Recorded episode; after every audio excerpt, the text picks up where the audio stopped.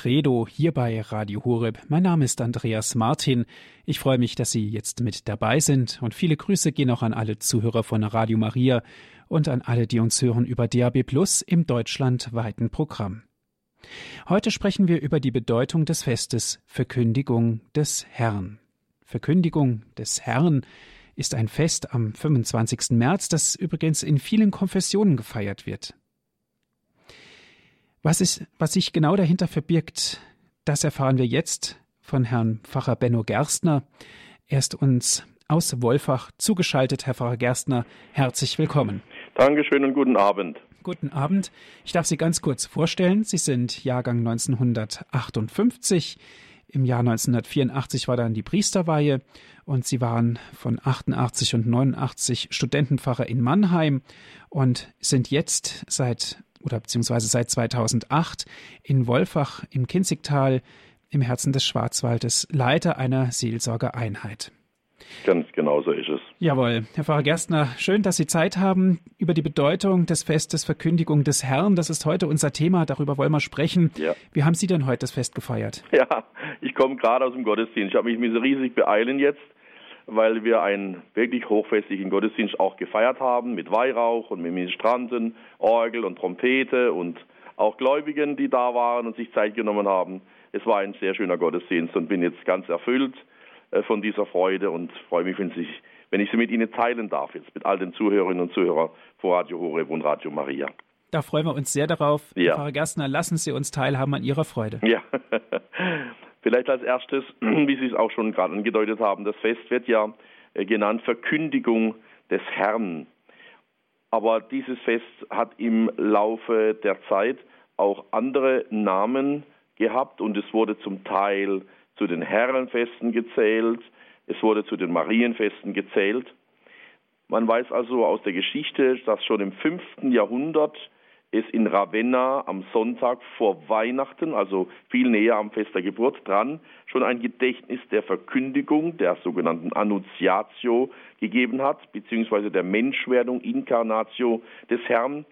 Ein Termin, den die mailändische Liturgie und im gewissen Sinn auch Spanien noch lange festgehalten haben. Also erst kurz vor Weihnachten, vor der Geburt Jesu, hat man dieser Verkündigung äh, des Herrn gedacht.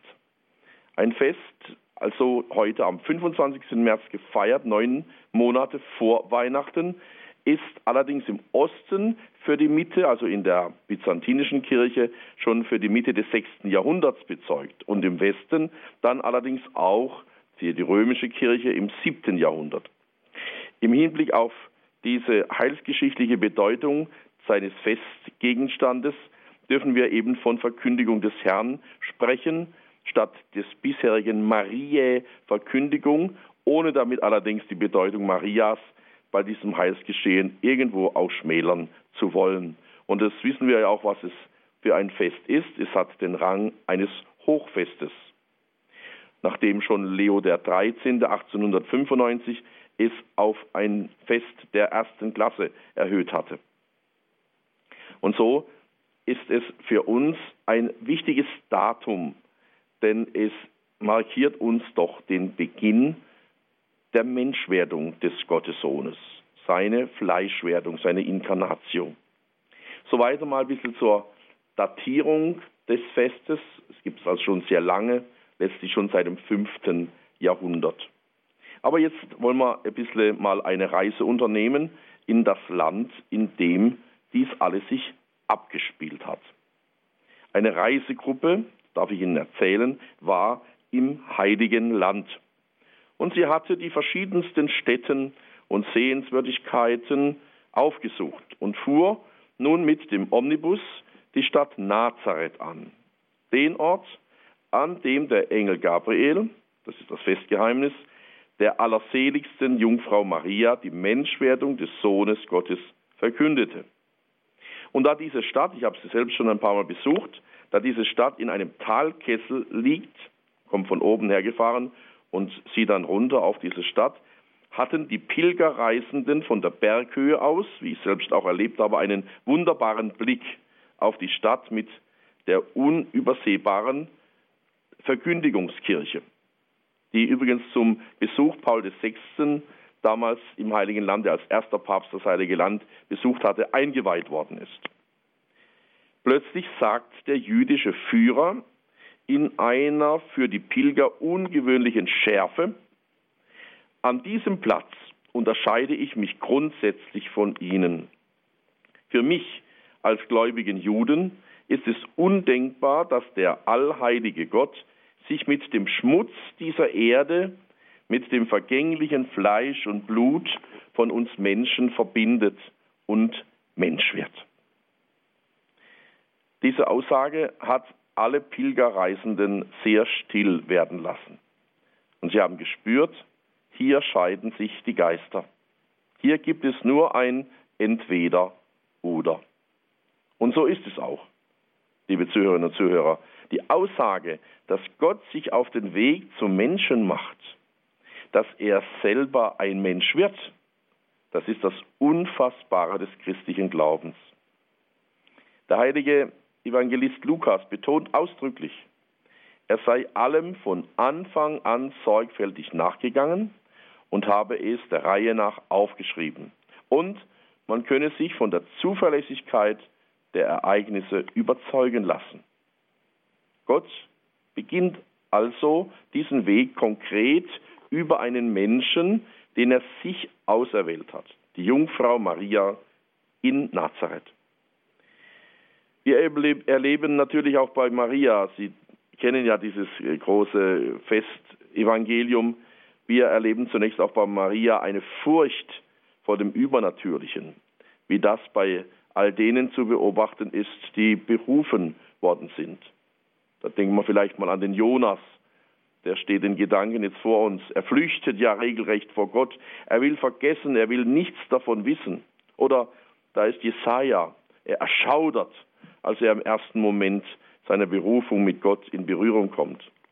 Und Jeremia, auch einer der großen Propheten des Alten Bundes, er sucht nach Ausflüchten, als der direkte Ruf Gottes an ihn ergeht.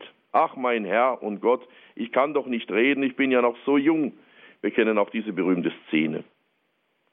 Aber das Fürchte dich nicht des Engels, der zu Maria kommt, des Erzengels Gabriel, lässt Ruhe einkehren und nimmt die Angst. Und so kann der Bote Gottes, der heilige Erzengel Gabriel, den Plan Gottes vorlegen. Die Form der Mitteilung, du hast Gnade gefunden, du wirst empfangen, du wirst gebären, du wirst in dem Namen geben, kommt einer ausdrücklichen Aufforderung gleich, die keine andere Erwiderung als den Gehorsam zulässt, die aber auch wieder mit so viel Zartgefühl und Respekt und Sehnsucht erteilt wird, dass sie beinahe den Anschein einer Bitte um Erlaubnis erweckt. Einerseits ist es ein Befehl des Herrn an seine Untergebene, des Schöpfers an sein Geschöpf, des Allmächtigen an die, die nichts ist aus sich selbst und die absolut von ihm abhängt. Andererseits ist es zugleich auch die Liebe des Vaters an die gehorsame und ergebenste Tochter, von der Gott weiß, dass sie nur eines will, selbst seine kleinsten Wünsche erfüllen und alles tun, was sein Wille ist.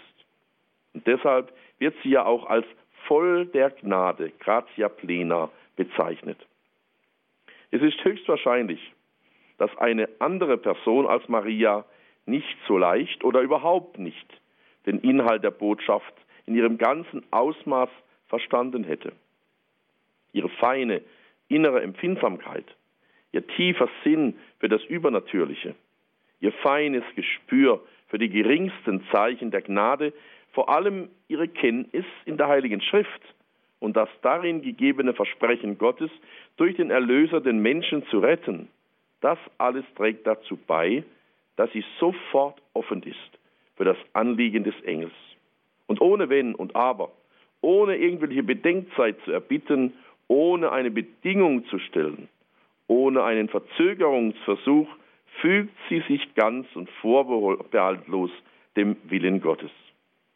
Die schlichte und doch so ungeheure Antwort sagt es, siehe, ich bin eine Magd des Herrn, mir geschehe, wie du es gesagt hast. Die Liebe Gottes findet Gegenliebe. Und so ist der Weg frei für das größte aller Geheimnisse. Das Wort Gottes wird Fleisch werden, um unter uns zu wohnen.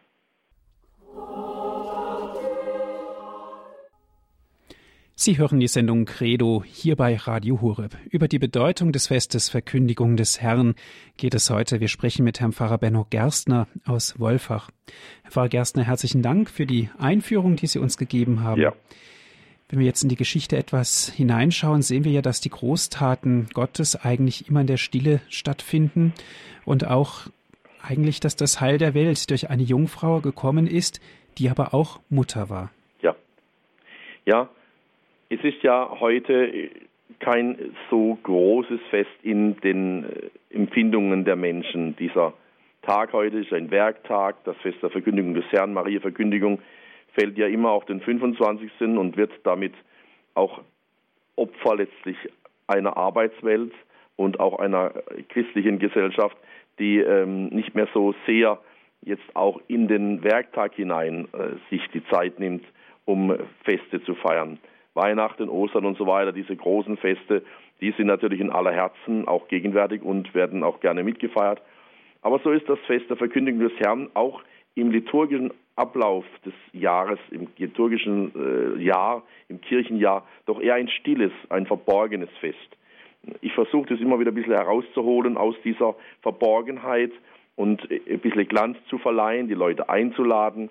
Und es gelingt mir meistens auch, dass doch eine ansehnliche Zahl von Gläubigen da ist. Aber es ist trotzdem eben nicht ein lautes und riesig gefeiertes Fest, sondern es ist doch ein stilles Fest. Vielleicht auch doch ein wenig angemessen dem, was damals in der Stille dieses Hauses zu Nazareth geschehen ist, als dieser Engel Gabriel zu Maria kam. Also man kann sagen, sowohl in der liturgischen Verkündigung wie auch in der theologischen Reflexion des Glaubens den Evangelium und Kirche bezeugen, kommt eben diesem Fest der Verkündigung des Herrn oder Marie Verkündigung verstanden als das Fest, das seit dem siebten Jahrhundert auch in Rom gefeiert wurde, kein lautstark zu behauptender Platz zu.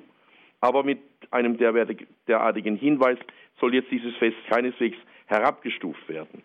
Die Wahrheit der großen Glaubens- und Festgeheimnisse der Christen hätte es nicht nötig, mit lauter Stimme bis an die Enden der Erde getragen zu werden, wenn die Großtaten Gottes, die es zu verkünden gilt, nicht stets in der Stille auch wirklich geschehen.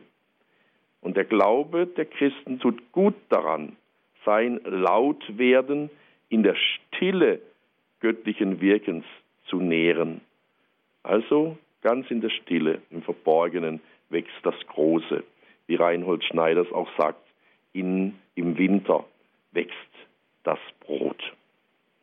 Weihnachten und Ostern, liebe Zuhörerinnen und Zuhörer, können also nur deswegen als die tragenden und heilsträchtigen Mysterien geglaubt und gefeiert werden, weil es der Geburt Christi und seiner Auferstehung zeitlich vorausliegend das stille Herabsteigen Gottes, das der Engel Gabriel zu verkünden hatte, und das gehorsame Mittun Marias, der Jungfrau von Nazareth, gegeben hat, durch das auf der Seite der Menschen der Weg nach Bethlehem und nach Jerusalem auch menschlich, personal bereitet worden ist. Das Fest der Verkündigung des Herrn, das wir heute feiern, führt den Menschen gleichsam vor das Innen seines Glaubens, das dessen eingegossen sein von oben in der Stille birgt, wie Zeugung und Geburt in der Stille ihren Ort haben. Dieses Fest mit vollem Recht auch Maria Verkündigung genannt, holt den Glaubenden uns also auch heute wieder neu an den Ort, an dem sich der nahende Gott den äußersten Schritt in Richtung auf den Menschen wagte, um von Maria aufgenommen zu werden. Sie stellte sich in den Dienst seines Kommens, obgleich sie mehr als alle anderen vor der versucherischen, vom Teufel bereits an die Stammeltern Adam und Eva herangetragene Frage stand, ob der Schöpfer es mit seinem Geschöpf in dem Maße gut meint, wie er ihm sich nähert. Die Jungfrau in Nazareth spricht ihr Ja-Wort des Glaubens. Maria bekennt, dass Gott an ihr Großes getan hat, indem er sie in die nächste Nähe seines heilvollen Kommens holte. Als Jungfrau ist sie Mutter und überlässt so dem ihr eigenes, der in sein Eigentum kam. Sie glaubt, indem sie geschehen lässt, was ihr gesagt wird. Die Grenze zwischen Gott und Mensch ist gemäß dieser vom Glauben durchleuchteten Sicht des Daseins nicht mehr markiert durch das Gebot oder durch das, was den Menschen als hinfälliges Geschöpf von seinem Schöpfer und Herrn grundsätzlich trennt oder von Fall zu Fall trennen mag, sondern aus der Grenze ist die selige Mitte geworden, die als die gottmenschliche Mitte aller Wirklichkeit der neue Anfang ist, nachdem der Mensch an der Mitte des Gartens gescheitert war. Gott wählt für sein Kommen die Daseinsweise des Geschöpfes, und zwar bis an die äußersten Grenzen des Geschöpflichen, das heißt bis an die Grenzen des dem Menschen verhängnisvoll gesetzten Endes im Tod und bis an die ihm naturhaft erscheinenden Grenzen seines Anfangs im Mutterschoß, sodass dem menschgewordenen Sohn Gottes fortan jeder Bruder und Schwester und Mutter ist, der den Willen Gottes erfüllt. Und darum ergreifen die Glaubenden den menschgewordenen Gott nicht so, dass sie ihn, indem sie ihn aufnehmen, entweder gnostisch verflüchtigen oder naturalistisch verdinglichen und so der Welt einverleiben. Sie ergreifen ihn Kraft der Aufnahmefähigkeit ihres ganzen Menschseins. Sie schauen ihn an, sie betasten ihn, sie beugen vor ihm das Knie und sie kosten ihn im heiligen Opfermahl der Eucharistie. Sie nehmen ihn auf, wie Maria ihn aufgenommen hat, im Tun des Glaubens, jungfräulich, gehorsam, mütterlich. Anders ausgedrückt, das Fest der Verkündigung des Herrn meint die Feier jener Begegnung zwischen Gott und Mensch, die ihre reine und heilbringende Gestalt jenem verdankt, der als das ewige Wort aus den Tiefen des dreifaltigen Gottes kam, aber seine Gottheit nicht wie ein Beutestück festhielt. Und diese Verkündigung wurde zum Fest, das fortan gefeiert werden muss durch diejenige, die ihn als demütige Magd aufnahm und als jungfräuliche Mutter liebte. Das alles geschah in der Stille. Wo dieses Geschehen nach außen drang, geschah und geschieht dieses in der Tonart und in der Lautstärke des Magnificat. Ich habe heute Abend auch ganz bewusst am Ende des Gottesdienstes das Magnificat mit der Gemeinde gesungen, weil dieses Lob Gottes das Geschehen der Stille ins Lied fasst, in den Ton, in die Musik und hinausträgt, auch in die Herzen der Gläubigen. Nun, und dieses Heil, das in der Stille seinen Anfang genommen hat, in der Stille des Hauses von Nazareth. Schön, dass dieses Haus noch heute erhalten ist, in seinen zwei Teilen, in der Verkündigungsgrotte sozusagen in Nazareth und im heiligen Haus von Loreto. Das Heil, dieses Heil, das in der Stille seinen Anfang genommen hat. Dieses Heil musste durch eine Jungfrau kommen, die zugleich Mutter ist. Denn nur durch eine Jungfrau Mutter kann, nur eine Jungfrau Mutter kann die Gegensätze vereinigen, durch die dieses Heil, das in die Welt kommen soll, hindurchgehen muss. Maria ist unnahbar für jegliche Kreatur, unnahbar wie Gott, der im unzugänglichen Licht wohnt.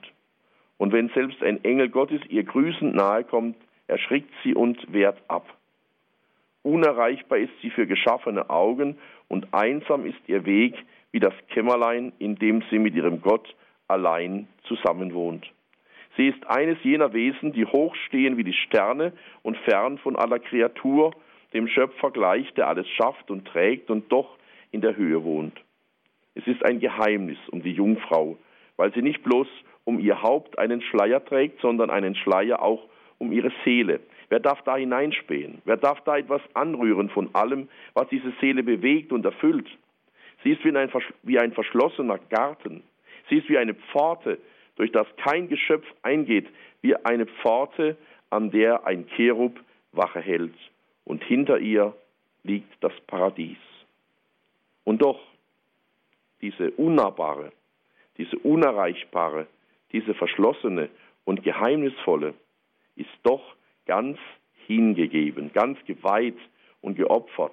Sie ist wortlos untertänig, sie ist willenlos zu eigen und hörig wie eine Magd.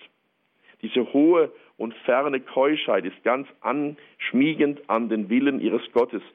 Diese ehern, strenge Pforte ist ganz aufgetan für den Geliebten der Seele. Diese Unnahbarkeit birgt sich kindlich in dem Schatten des Geistes, der sie einhüllt und durchdringt. Maria hat die erschreckende Hoheit, die verwirrende Herbheit, die blendende Reinheit der Jungfrau, wenn irgendein Geschöpf ihr nahe kommen will. Aber sie hat auch die ganze Weichheit und Wärme, die Milde und Innigkeit, die süße Hingegossenheit der jungen Mutter, sobald Gott zu ihr tritt. Wenn also ein Menschenkind sie zur Mutter haben will, dann muss schon Gott selbst für diesen Menschensohn bei ihr werben und ihr Ja-Wort einholen, dann muss Gottes Kraft sie überschatten. Ja, das Kind, das Gott selbst ihr schenkt, das wird sie an ihre Brust nehmen. Dem wird sie dienen mit der ganzen Zärtlichkeit ihrer Gottesliebe, mit der ganzen Unermüdlichkeit ihrer Magdtreue. Und wenn sie gar noch als Mutter vielen gehören soll, dann müssen es die sein, die da Kinder Gottes heißen und sind. Wenn die ganze weite Welt der Kreaturen Aufnahme finden soll, in diesem Paradiesesgarten hineingenommen werden soll, in dieses gottgeweihte Herz, dann wird wieder Gott selbst ihr sagen müssen, in der ernstesten Stunde des Lebens und mit dem letzten Aufgebot seiner Menschenkraft, Frau, siehe da deinen Sohn. Und dann erst wird das Wunder erfüllt sein bis zur äußersten Grenze. Die Jungfrau wird empfangen und einen Sohn gebären, und seinen Namen wird man nennen Immanuel, Gott mit uns. So hieß es heute auch in der Lesung in der ersten zum Festtag. Und dann wird die strengste Jungfräulichkeit zur zärtlichsten Mutterschaft, die unberührte Gottesbraut zur fruchtbaren Mutter aller ewig Lebendigen. Dann wird die äußerste Ferne zur innigsten Nähe. Das Geisteswort des unsichtbaren Gottes wird sichtbares Fleisch und der Allerhöchste wohnt mitten in unserer Niedrigkeit. Liebe Zuhörerinnen und Zuhörer, dieser Text ist nicht von mir natürlich. Dieser wunderbare, großartige Text zum heutigen Festtag stammt von Peter Lippert, ein Jesuit, also aus der gleichen Gemeinschaft, aus der unser heiliger Vater hervorgegangen ist. Peter Lippert versucht zur Deutung des heutigen Festgeheimnisses beizutragen, mit diesen wunderbaren Gedanken über Jungfräulichkeit auf der einen Seite und Mutterschaft Mariens. Gleich den Weisen aus dem Morgenland finden auch wir das Kind und seine Mutter. Es liegt immer wieder aufs Neue an uns, zu Christus hinzutreten, niederzuknien, anzubeten und unser Leben als Geschenk ihm darzubringen. Unsere Kirchenglocken erinnern uns ja dreimal täglich an die Gnadenstunde unserer Erlösung. Ihr Klang möge uns auffordern, dem Gott mit uns zu danken, seine Mutter zu grüßen und das Lob des Vaters und des Sohnes und des Heiligen Geistes zu sprechen. Das Beten und das Läuten des Angelus war schon in früheren Zeiten der Not ein Sturmgebet. Wir haben heute genügend Anlass zu solchem Beten.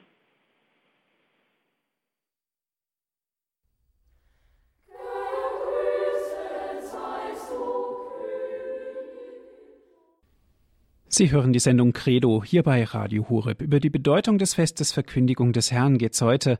Wir sprechen mit Herrn Pfarrer Benno Gerstner aus Wolfach. Er hat einige Gedanken dazu verfasst, von denen wir jetzt profitieren dürfen. Herr Pfarrer Gerstner, ja. die Treue Mariens zu ihrem Ja-Wort. Ich meine, es war ja kein Ja vielleicht oder ein Ja aber, sondern es war ein ganz klares Ja. Ja. Maria hat eben nicht sich hin und her gewunden, sondern, wie Sie es gerade auch sagten, ein klares Ja äh, gesprochen zu dem, was Gott von ihr wollte.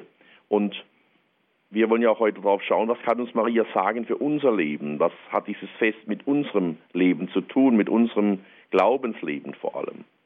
In der Gestalt und im Beispiel Mariens liegt natürlich immer so auch etwas Unnachahmliches, Unmittelbares.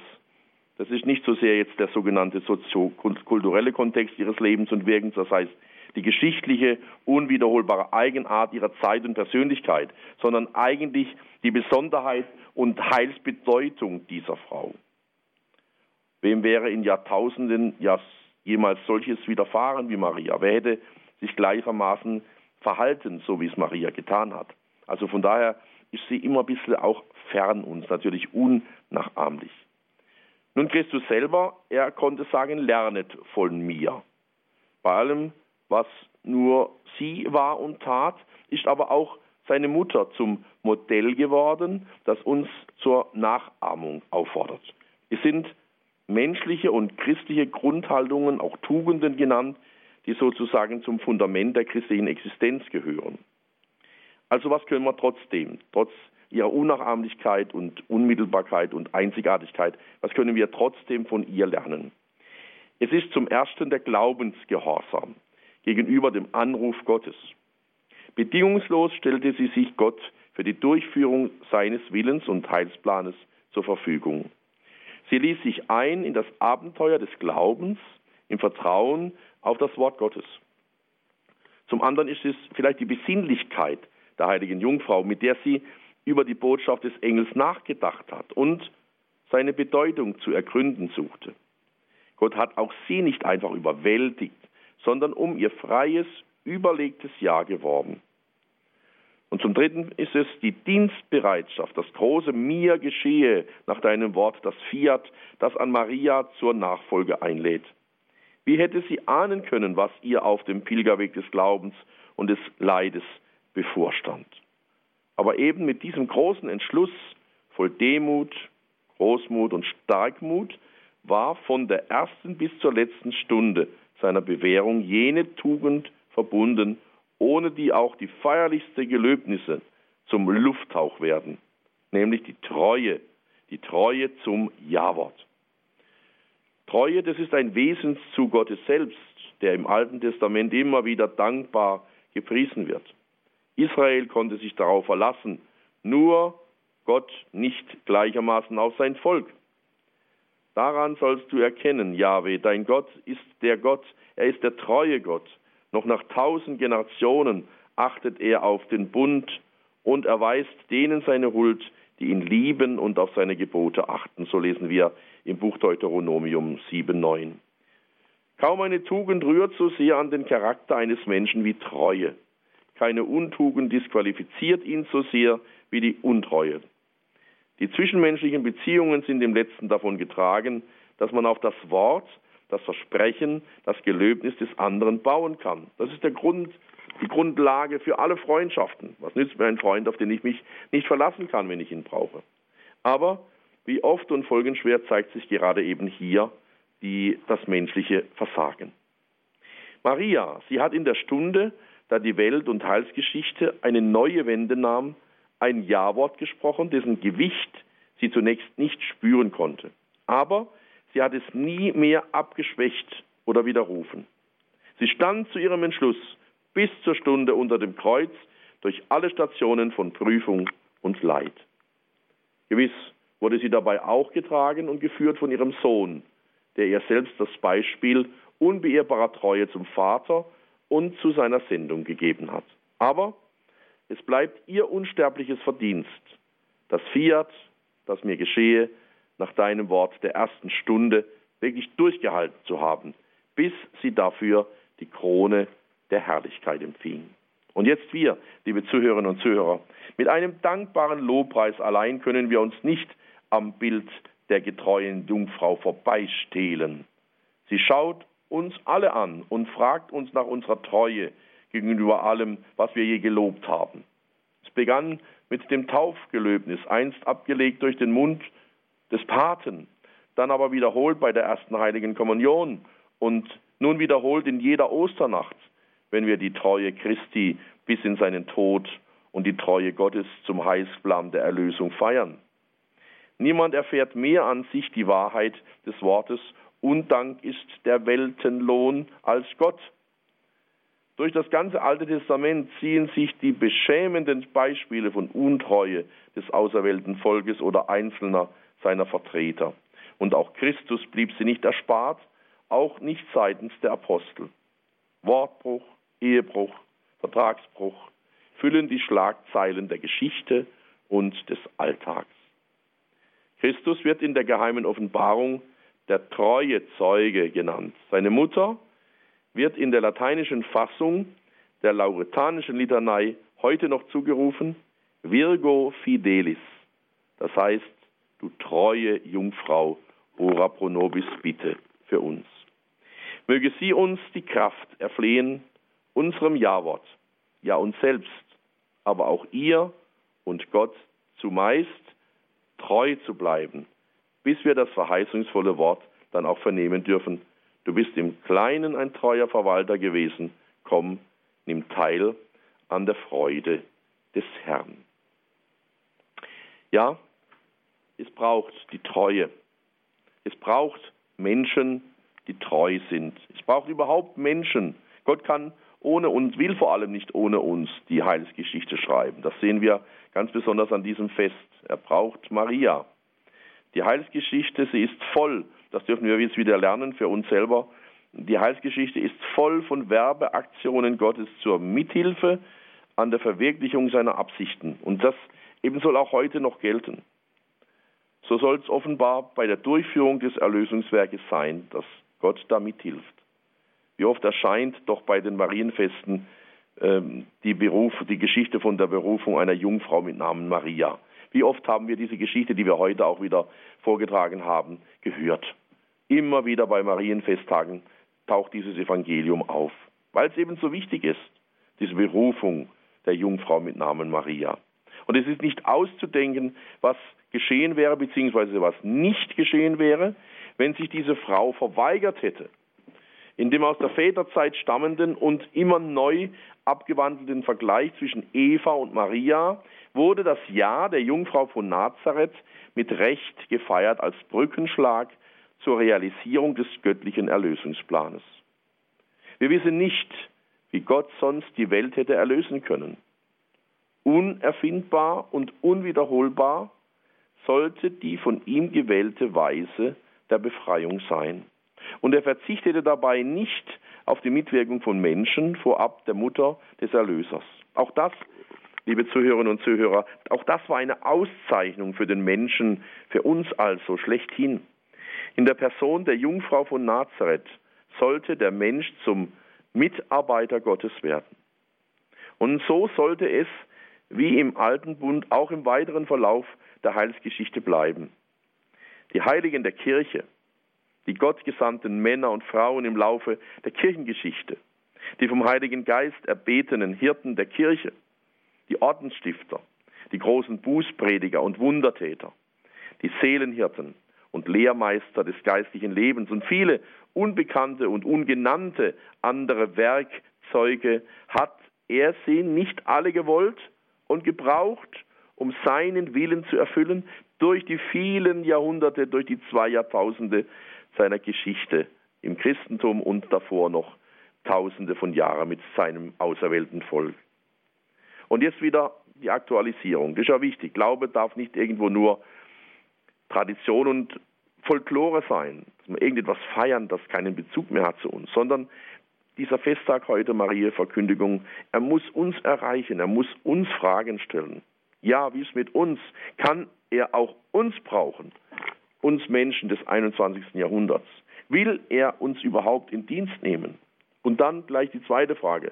Lassen wir uns von ihm in Anspruch nehmen? Ist nicht jeder Spruch Gottes zugleich ein Anspruch und heißt nicht jedes seiner Worte Antwort? Ist die Heilsgeschichte beider Testamente bis zum Ende der Zeiten nicht auch voll von Verweigerungen, von Fahnenflucht, von Verrat an Gottes Sache? Wissen wir etwa nicht, was er von uns will? Aber was heißt uns? In der Meditation über seine Botschaft, über die Gefolgschaft, die ihm Maria geleistet hat, stehe ich allein vor ihm, dem Rufenden und Werbenden. Hab ich nicht auch eine Sendung erhalten? Allein schon durch Geburt und Taufe?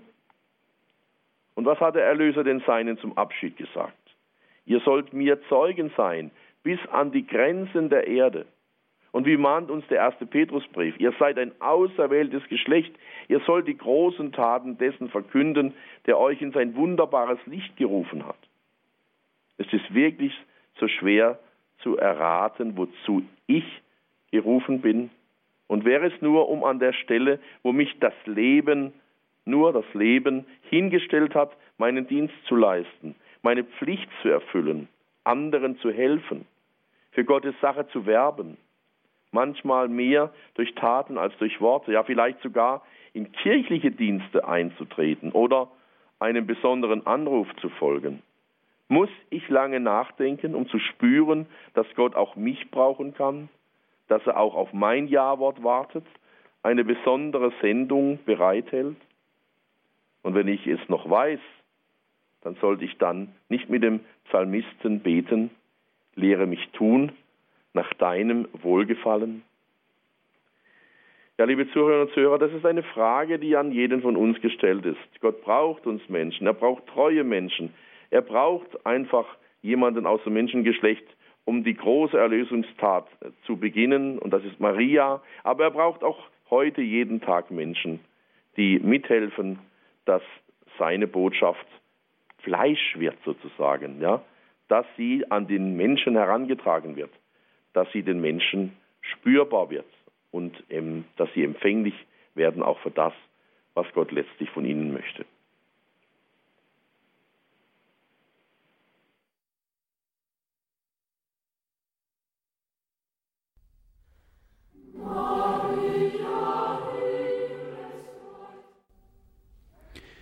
Wieder zurück zur Sendung Credo. Hier bei Radio Horeb über die Bedeutung des Festes Verkündigung des Herrn sprechen wir mit Herrn Pfarrer Benno Gerstner.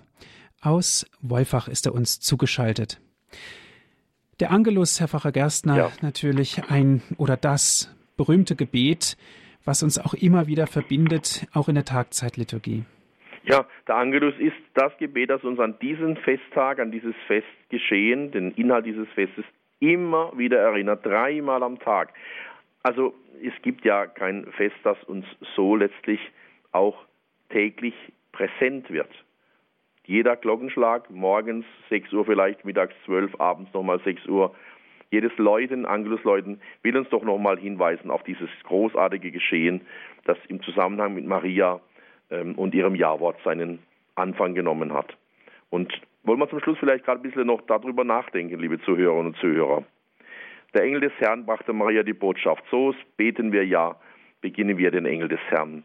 In Ehrfurcht also grüßt der Engel Maria mit den bedeutungsvollen Worten, Gegrüßet seist du Gnadenvolle, der Herr ist mit dir. Maria erschrickt und sie weiß den Gruß zunächst nicht zu deuten. Sie wird von einer Ahnung erfasst, dass Gott Großes mit ihr vorhat.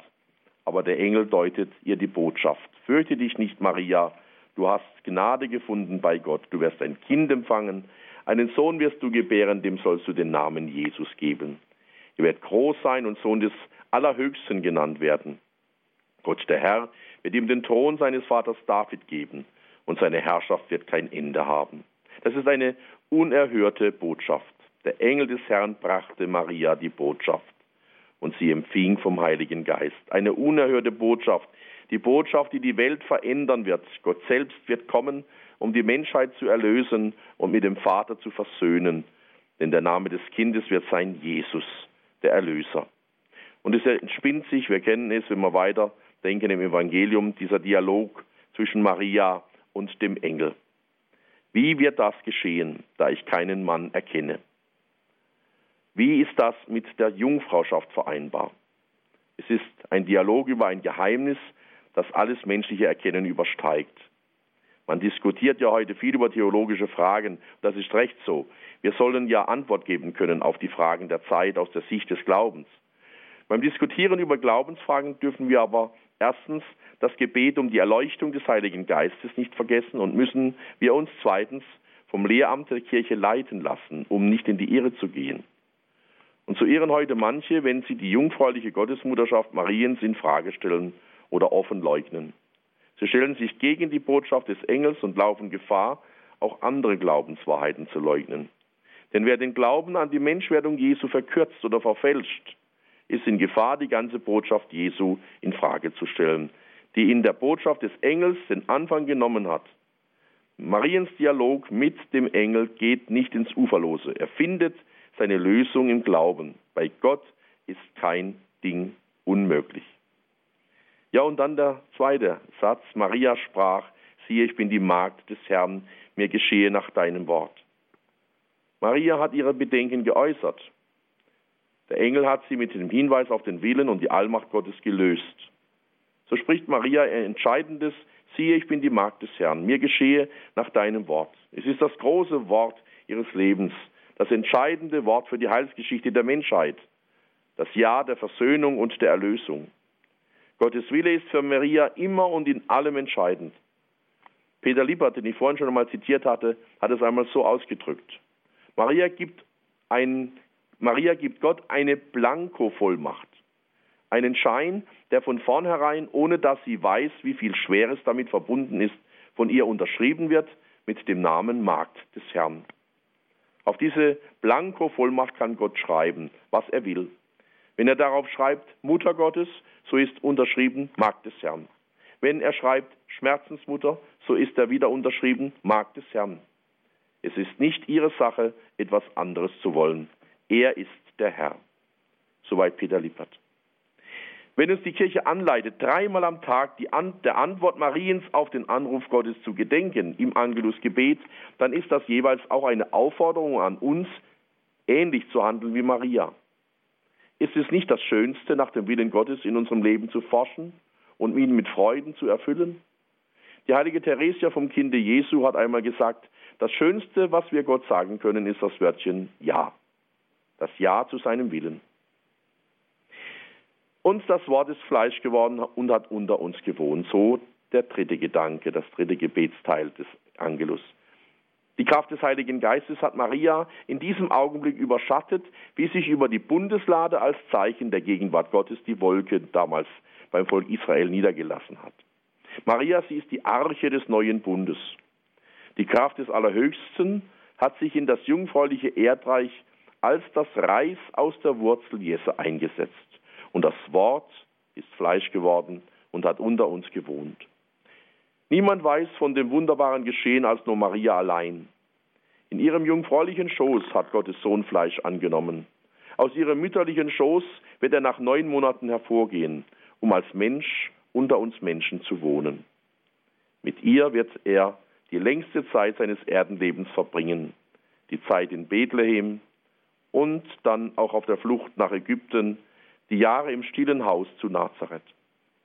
Er hat unter uns gewohnt. Wir möchten glücklich ausrufen, glücklich Maria, glücklich die Menschen, die Jesus gesehen und gehört haben, die mit ihm gelebt haben und die ihm nachgefolgt sind.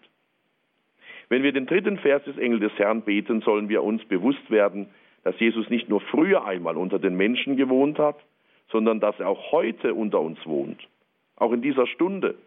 Und deshalb klopfen wir beim Beten des dritten Verses an unsere Brust. Er wohnt unter uns. Er wohnt unter uns im Geheimnis der heiligen Eucharistie. Wahrhaft, wirklich und wesentlich, verborgen unter den Gestalten von Brot und Wein. Er wohnt unter uns in seinem Wort. Himmel und Erde werden vergehen, aber meine Worte werden nicht vergehen.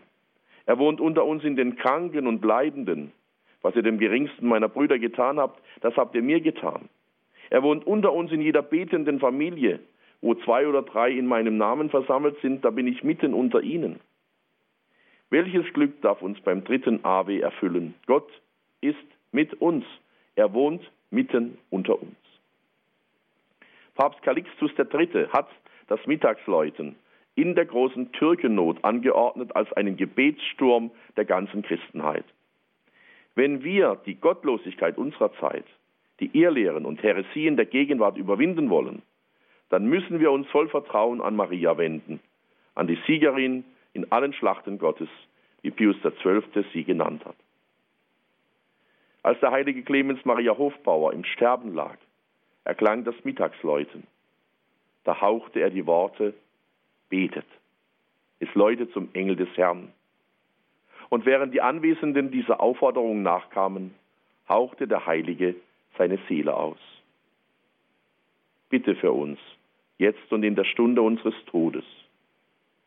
Möge der Engel des Herrn für jeden von uns ein treuer Begleiter sein im Leben und ein Helfer in der Sterbestunde.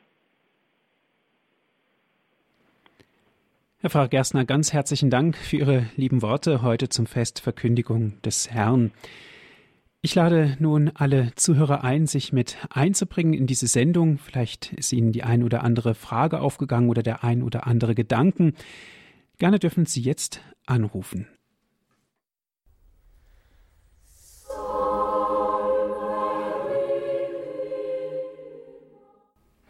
Sie hören die Sendung Credo hier bei Radio Horeb.